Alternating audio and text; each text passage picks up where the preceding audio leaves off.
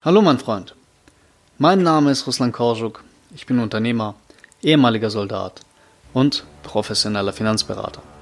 Herzlich willkommen zu meinem Podcast Finance for Heroes. Das heutige Thema lautet, pflegst du deine Ausrüstung? Entspann dich, lehn dich zurück und genieß den Inhalt der heutigen Episode.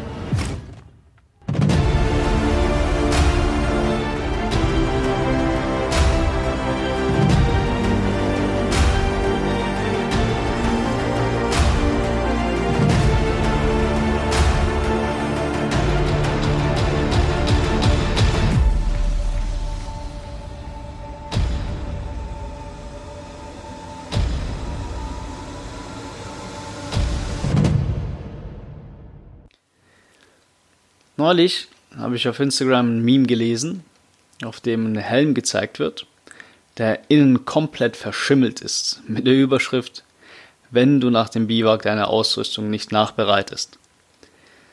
Das hat mich ein bisschen zum Nachdenken gebracht und dabei ist mir aufgefallen, dass es sich im Thema Finanzen bei den meisten Soldaten oft genauso verhält wie bei der Nachbereitung der Ausrüstung beim Biwak.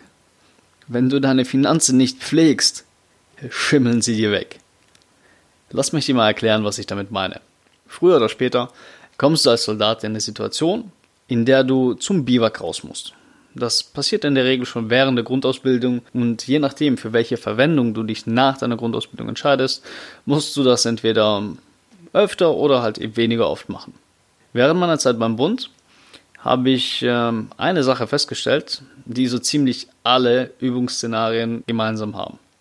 Völlig egal, ob du während der Grundausbildung das erste Mal zum Biwak raus musst oder ob du schon seit Jahren dabei bist und schon hunderte Male das Leben in der Lage geübt hast. Ähm, ganz egal, ob du mit deinem Zug auf dem Truppenübungsplatz bist und unterschiedliche Szenarien übst oder ob du dich im Rahmen eines Lehrganges tagelang durch Wald und Wiese hungern musst und dich in dem Erdunterschlupf versteckst, damit du von irgendwelchen simulierten feindlichen Einheiten nicht entdeckt wirst.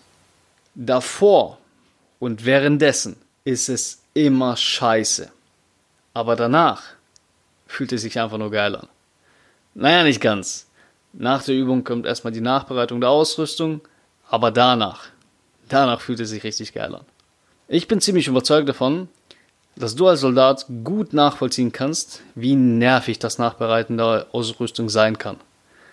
Gut, vom Waffenreinigen mal abgesehen, das kann ganz lustig sein, aber Schlafsack und Biwaksack sauber machen, auslüften, Helm und Stiefel reinigen, Feldbesteck reinigen, Rucksack sauber machen und, und, und. Das ist einfach nur ätzend und nervt total. Aber es muss gemacht werden. Und genau so verhält es sich auch beim Thema Finanzen. Du musst dich um den Scheiß kümmern und deine Finanzen immer und immer wieder pflegen. Auch hier wird es sich davor und währenddessen immer scheiße anfühlen. Davor wird es sich scheiße anfühlen, weil du gar keinen Bock hast, dich mit dem Thema auseinanderzusetzen. Alleine schon, wenn du daran denkst, kriegst du das Kotzen und denkst dir, ach, nee, heute lieber nicht. Währenddessen ist es kacke, weil du die ganze Zeit darüber nachdenkst, was du alles Besseres tun könntest, als deine Scheißversicherung zu vergleichen und deine Ausgaben zu tracken. Aber wenn du damit fertig bist, wirst du dich fühlen wie ein junger Gott. Mein Lieber, Du musst deine Finanzen pflegen und auf sie aufpassen, als wären sie deine wertvollste Ausrüstung. Denn genau genommen sind sie genau das. Beginnen kannst du, indem du dir mal anschaust, was überhaupt Phase ist. Schau dir an, wie viel Geld monatlich aufs Konto kommt und wie viel davon übrig bleibt. Sprich, wofür geht monatlich Geld drauf? Fang an, ein Haushaltsbuch zu führen. Weil du weißt schon Mitte des Monats nicht, wo dein ganzes Geld hin ist. Schließlich hast du ja nichts Großes gekauft oder so. Aber dein Geld ist fast alle und der Monat hat noch zwei Wochen. Okay, wenn du daran was ändern willst, musst du anfangen, deine Ausgaben zu tracken. Du musst wissen, wann wie viel Geld wofür drauf geht. Und das machst du am besten, indem du ein Haushaltsbuch führst. Darin vermerkst du deine Einnahmen und notierst dir jede Position, für die du Geld ausgibst. Wenn du das eine Weile machst, wirst du sehr schnell feststellen, dass du eine Menge von deinem Geld für richtig sinnlosen Shit ausgibst. glaubst du mir nicht? Dann mach das mal für ein paar Monate. Oder zumindest mal für ein paar Wochen. Wenn du das konsequent durchziehst, wirst du recht zügig feststellen, dass du echt eine Menge Einsparpotenzial hast. Da findest du dann nämlich solche Dinge wie zweimal am Tag in Mannheim essen gehen, jeden zweiten Tag eine Schachtel kippen, hier 150 Euro beim Feiern ausgegeben, da 80 Euro für Bier bezahlt und wenn es richtig gut läuft, findest du auf deiner Ausgabenliste auch eine ganz besondere Position, die Novoline heißt und für die du vermutlich auch mehrere hundert Euro im Monat ausgibst. Und wenn du dir die Ausgaben mal aufschreibst und mal schwarz auf weiß siehst, dass du monatlich gut 400 Euro für das Essen in Mannheim verballerst, fängst du an, dir zu überlegen, ob es nicht doch cleverer wäre, in der Truppenküche zu essen, wo das Essen nur ein Drittel so viel kostet wie im Mannschaftsheim. Wenn du mal schwarz auf weiß siehst, dass du monatlich gut 150 Euro für Kippen raushaust, da überlegst du dir schon mal, ob du nicht doch vielleicht weniger rauchen solltest oder ob du den Scheiß nicht vielleicht ganz bleiben lässt. Und wenn du mal siehst, dass du im Monat gut 300 Euro für Bier und Schnaps am Wochenende los wirst, da fängst du an, dir Gedanken zu machen, ob das wirklich sein muss. Was ich dir hiermit sagen will, ist, fang an, schriftlich festzuhalten, wohin dein Geld flöten geht.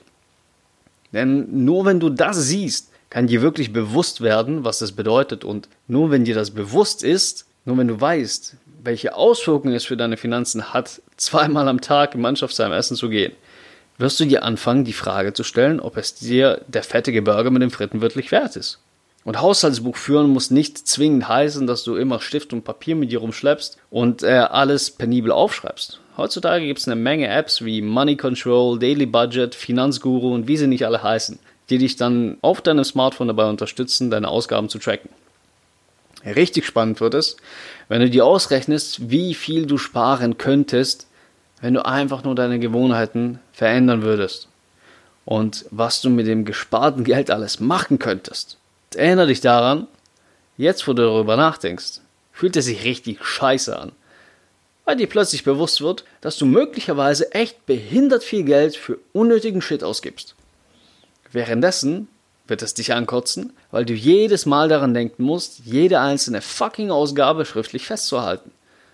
Aber danach, wenn du das mal ein paar Monate lang gemacht hast und festgestellt hast, dass du dir im Monat locker 300 Euro sparen kannst, indem du einfach nur deine Gewohnheiten änderst, wird es sich besser anfühlen als Sex. Darauf kann ich dir Brief und Siegel geben. Und deine Gewohnheiten sind beim weitem nicht das einzige Einsparpotenzial, was du hast.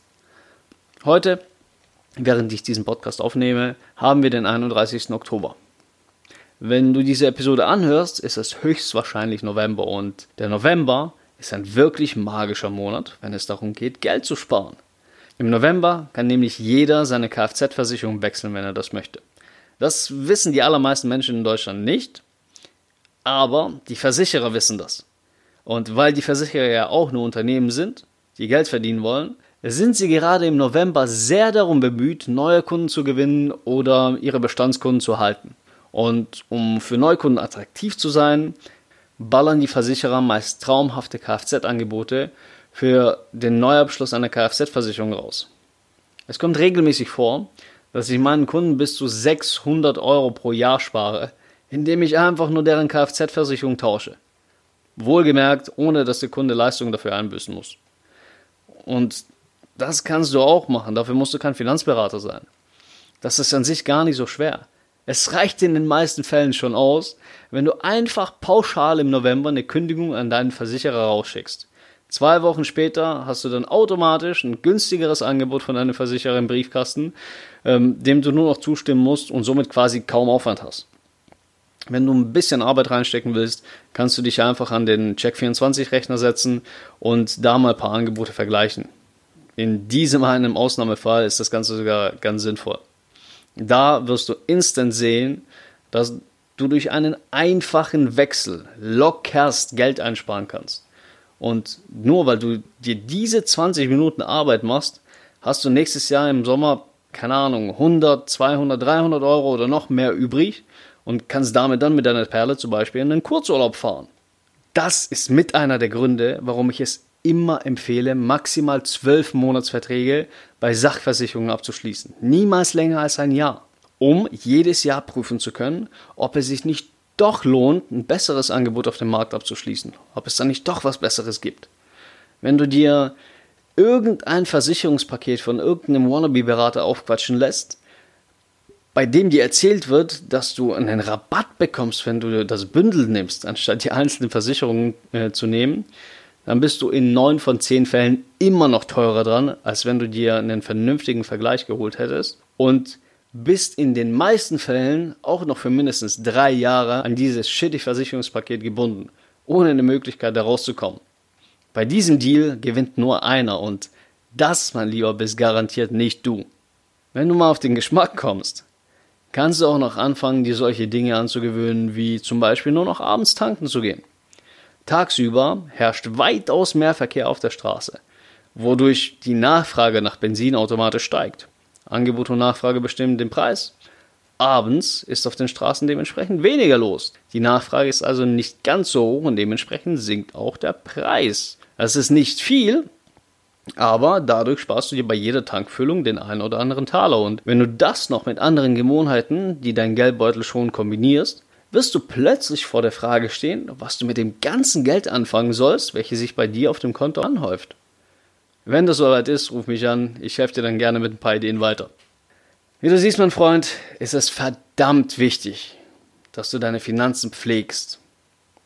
Manche Dinge kannst du täglich tun, manche nur einmal im Jahr. Aber alles zusammengenommen kannst du dir allein durch das Tracken deiner Ausgaben und durch das Anpassen deiner Gewohnheiten ein kleines Vermögen ansparen. So beginnst du nämlich deine Finanzen zu dominieren, anstatt dich von ihnen dominieren zu lassen. So gewinnst du Kontrolle über dein Geld. Und Kontrolle zu haben fühlt sich überragend an. Das kannst du mir glauben. Du hast echt eine ganze Menge Einsparpotenziale als Soldat. Und wenn du mal anfängst, nach ihnen zu suchen, wirst du mehr finden, als du dir im Moment vorstellen kannst. Blöd ist nur, dass es niemanden da draußen gibt, dem du als Soldat wichtig genug bist, damit er dir erzählt, wie du mit deinem Geld besser umgehen kannst und was du tun kannst, um mehr davon zu haben. Aber genau deshalb habe ich ja Finance for Heroes ins Leben gerufen. Ich will dieser jemand sein. Ich will derjenige sein, der dir in Sachen Finanzen die Richtung weist. Derjenige, der dir zeigt, dass du als Soldat mehr Möglichkeiten als nahezu jeder andere Bürger Deutschland hast, um dir schon während deiner Dienstzeit ein privates Vermögen aufzubauen. Ich will derjenige sein, der dich dazu motiviert, den Shit in die Hand zu nehmen und dich verdammt nochmal um dein Geld zu kümmern. Denn wenn du das nicht machst, na, wer soll es dann machen? Mein Freund, wenn du wissen willst, wo du überall Einsparpotenzial hast, wenn du wissen willst, wie du mehr Geld zur Verfügung haben kannst und was du Sinnvolles damit anstellen kannst, dann sollten wir beide uns mal unterhalten. Wir kommen zur Frage des Tages. Pflegst du deine Finanzen wie deine beste Ausrüstung und wenn nein, was kannst du heute noch tun, um etwas daran zu ändern? Das war's für heute. Wenn dir die Idee von Finance for Heroes gefällt, dann hilf mir dabei, diese Message zu verbreiten. Wenn du diese Idee unterstützen möchtest, dann abonniere diesen Podcast, bewerte ihn mit 5 Sternen und lass gerne einen Kommentar da. Folge mir auf Instagram und auf Facebook. Hier findest du mich unter dem Namen Russland Herbst oder auch unter dem Namen Finance for Heroes. Wenn du eine Frage an mich hast, schreibe mir gerne eine E-Mail an financeforheroes at googlemail.com und wenn in diesem Podcast etwas Wertvolles für dich dabei war, dann sage es deinen Kameraden weiter. Mein Freund, ich wünsche dir noch einen schönen Tag.